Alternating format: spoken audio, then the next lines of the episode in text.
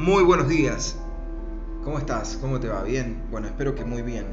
En este jueves tan precioso que Dios nos ha regalado, déjame traerte una historia, ¿sí? Dice que caminaba Jesús en aquel tiempo y vio a un hombre que era ciego de nacimiento.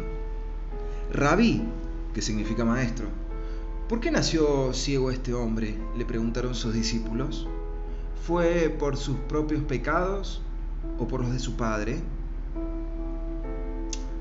Entonces Jesús les respondió, no fue por sus pecados, ni tampoco por los de sus padres. Nació ciego para que todos vieran el poder de Dios en él. Debemos llevar a cabo cuanto antes las tareas que nos encargó el que nos envió.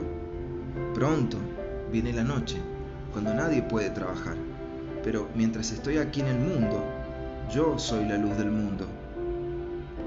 Luego escupió en el suelo, hizo lodo con saliva, lo untó en los ojos del ciego y le dijo, ve a lavarte en el estanque de Siloé, que significa enviado. Entonces el hombre fue, se lavó y regresó viendo. Bueno, esta historia sigue después porque el ciego vuelve y los que lo reconocen dicen, pero si vos eras ciego, Em, ¿qué pasó? Bueno, y él sigue contando su historia. Yo quisiera rescatar acá varias cosas. No me alcanzaría, yo creo que el día para, para tratar de contarles lo que, lo que siento que Dios nos quiere hablar, por lo menos en esta oportunidad. Em, dice que los discípulos que estaban con él le preguntaron a Jesús si había sido por los pecados de él o por los pecados de los padres que estaba ciego como una especie de castigo. ¿Cuántas veces vemos personas con enfermedades? Nosotros mismos sufrimos enfermedades, dolencias, algunas físicas, algunas espirituales, circunstancias de la vida. Y pensamos, ¿qué hice de malo para merecer esto?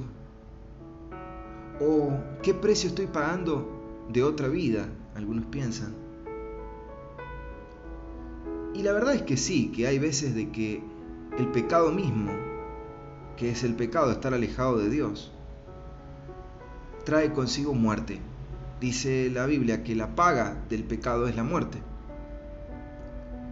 Y otras veces recibimos lamentablemente el peso, el castigo, el dolor del pecado inclusive que nuestros antepasados han realizado.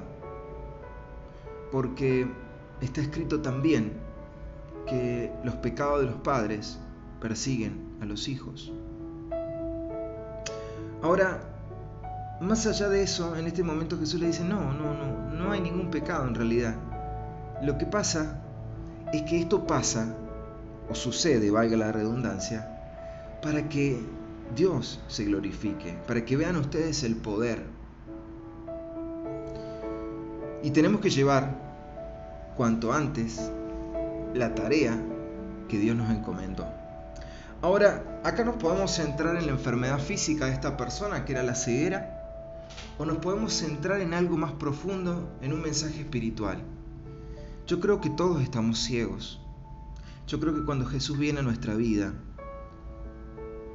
abre nuestros ojos, nos quita la ceguera, a veces con barro, a veces escupe.